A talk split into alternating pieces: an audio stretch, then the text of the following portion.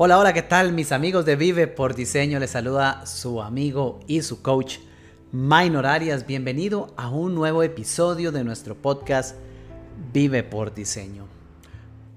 Hoy deseo compartir con usted un tema que he tenido pendiente desde hace algunos días y que me parece sumamente importante abordarlo desde mi perspectiva, porque sinceramente creo que la motivación está sobrevalorada y en este episodio quiero referirme al respecto.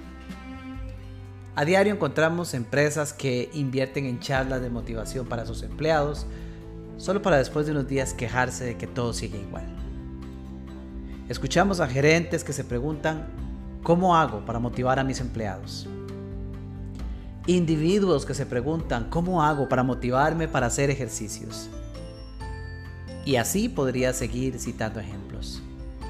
Después de muchos años en el camino del desarrollo personal y profesional, he llegado a la conclusión que definitivamente la motivación está sobrevalorada. Para efectos de alcanzar el éxito en cualquier proyecto que deseamos, la motivación no solo no es suficiente, incluso me atrevo a decir que en muchos casos ni siquiera es necesaria o al menos no al principio.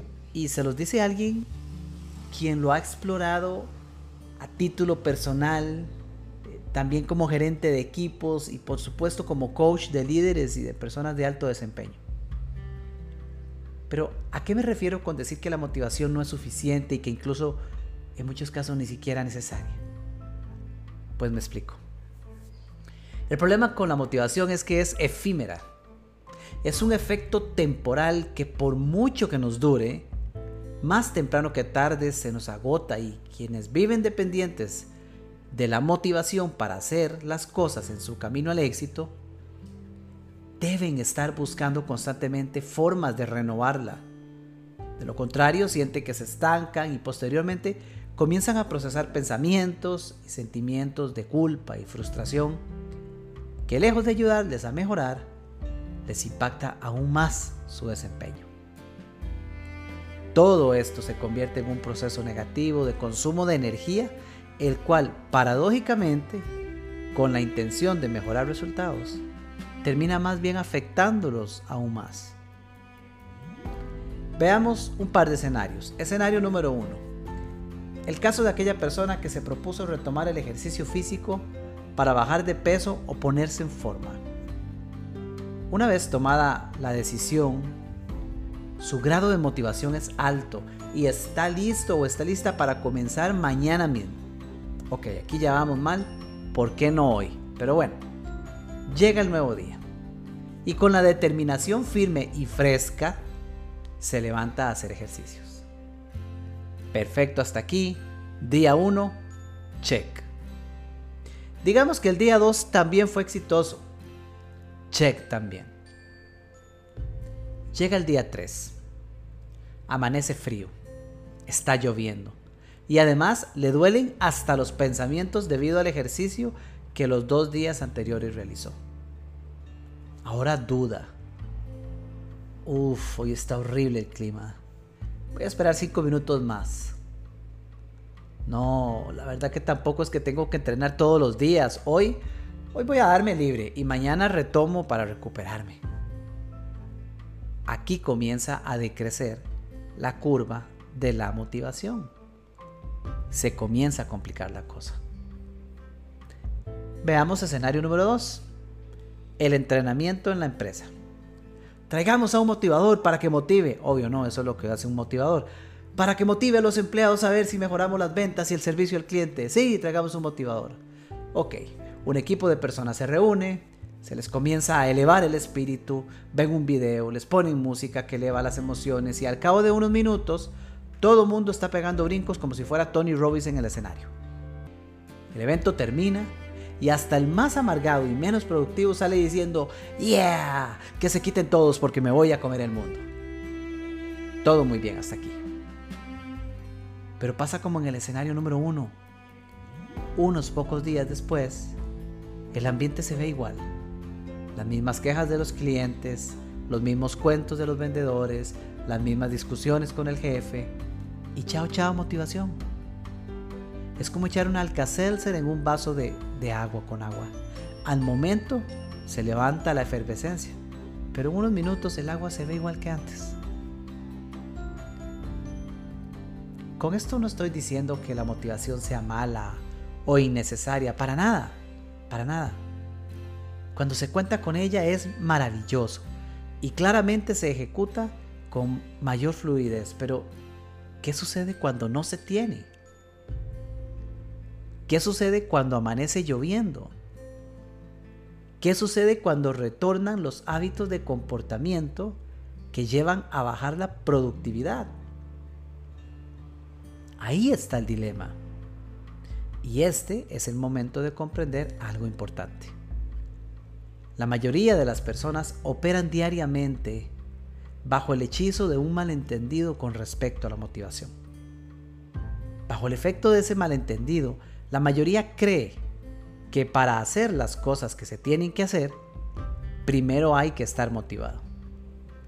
Así las cosas hacen hasta lo impensable incluyendo el hecho de no hacer nada, para conseguir que la motivación aparezca. Esta es una práctica que lleva a la improductividad. Digo que esto es un malentendido porque en realidad las cosas no funcionan así. De hecho, funcionan al revés. Si bien es cierto, hay ocasiones en las que despertamos con la motivación al tope, también es cierto que esto es más una excepción que una regla. Lo que la mayoría no contempla o comprende es que la motivación también surge de la acción. Si en vez de esperar estar motivados, tomamos la decisión de accionar, pronto veremos que la motivación aparece y con ello creamos un círculo positivo de resultados. Por esta razón es que digo que no siempre se necesita la motivación. Si comprendemos este concepto sin lugar a dudas, podemos mejorar nuestro desempeño y el de nuestros equipos de trabajo. Ahora bien, ¿qué hace que yo decida actuar si no me siento motivado? Respuesta, la inspiración. Cuando yo logro vincular las tareas que debo hacer, por ejemplo, mi trabajo, los ejercicios, tomar un día libre a la semana, leer la Biblia, estudiar para un examen, etc.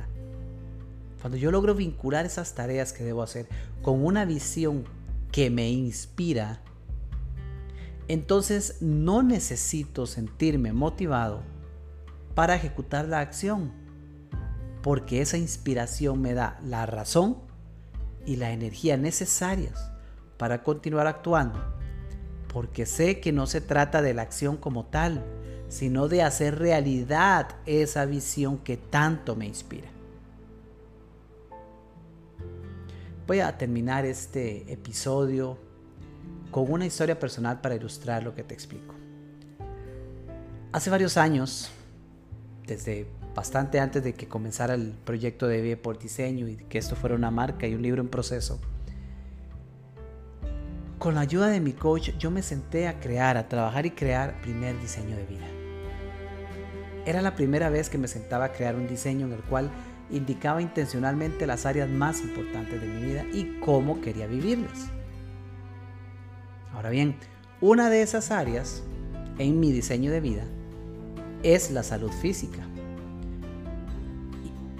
y para definirla, realicé un, entre comillas, un viaje mental al futuro para verme a mí mismo en unos años.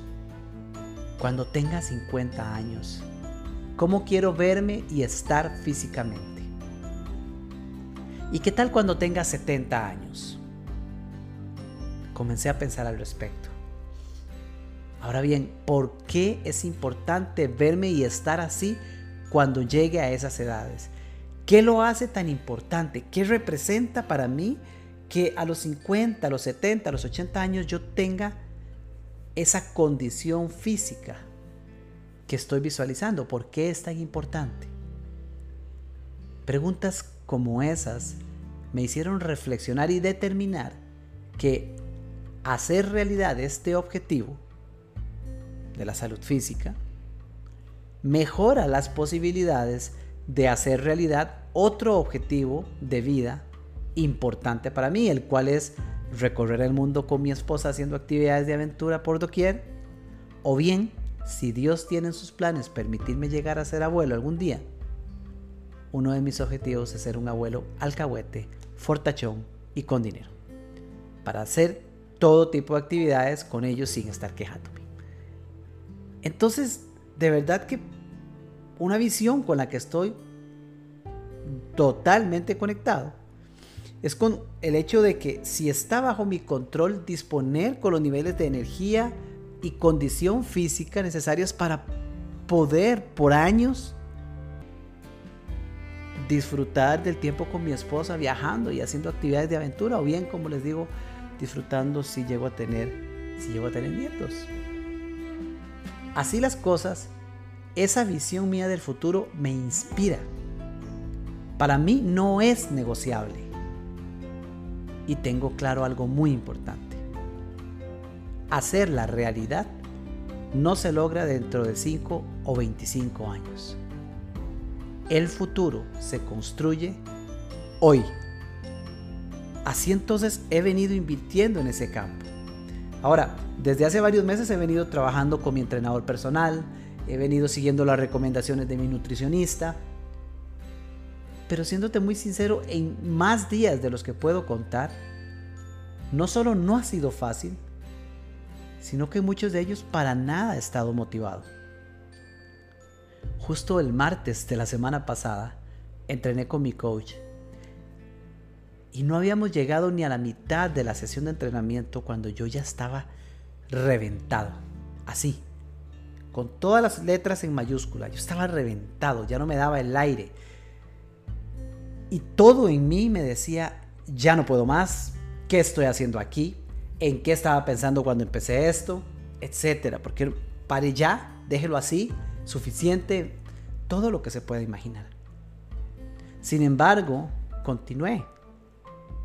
Terminé fundido ese entrenamiento. Al día siguiente me dolía hasta el alma y dos días después debía entrenar nuevamente. La verdad, con lo, con lo dolorido que estaba, yo no me sentía motivado a entrenar. Pero cancelar la sesión no era una opción. No lo era, porque lo que me mueve es la inspiración. Así es como yo he creado los resultados que hoy día disfruto en mi vida y en mi empresa. Y por supuesto, los días en los que sí estoy motivado, ni se diga. Esos días son un bonus extra. Eso es un plus. Ahora que ya lo sabes, ahora que te he compartido esta forma quizá diferente de ver el tema de la motivación, ¿qué te inspira a ti? Recuerda que la acción genera motivación y la acción se puede dar si tenemos algo que nos inspire. Yo te invito a crear esa visión que te inspira y repásala cada día. Cuando estés motivado, multiplicarás tus acciones y los resultados. Y cuando no lo estés, no será un problema porque de todas maneras decidirás hacer lo que corresponde, sabiendo que muy pronto la motivación te encontrará actuando. Vamos, cuéntame qué te inspira a ti para hacer cada día lo que haces.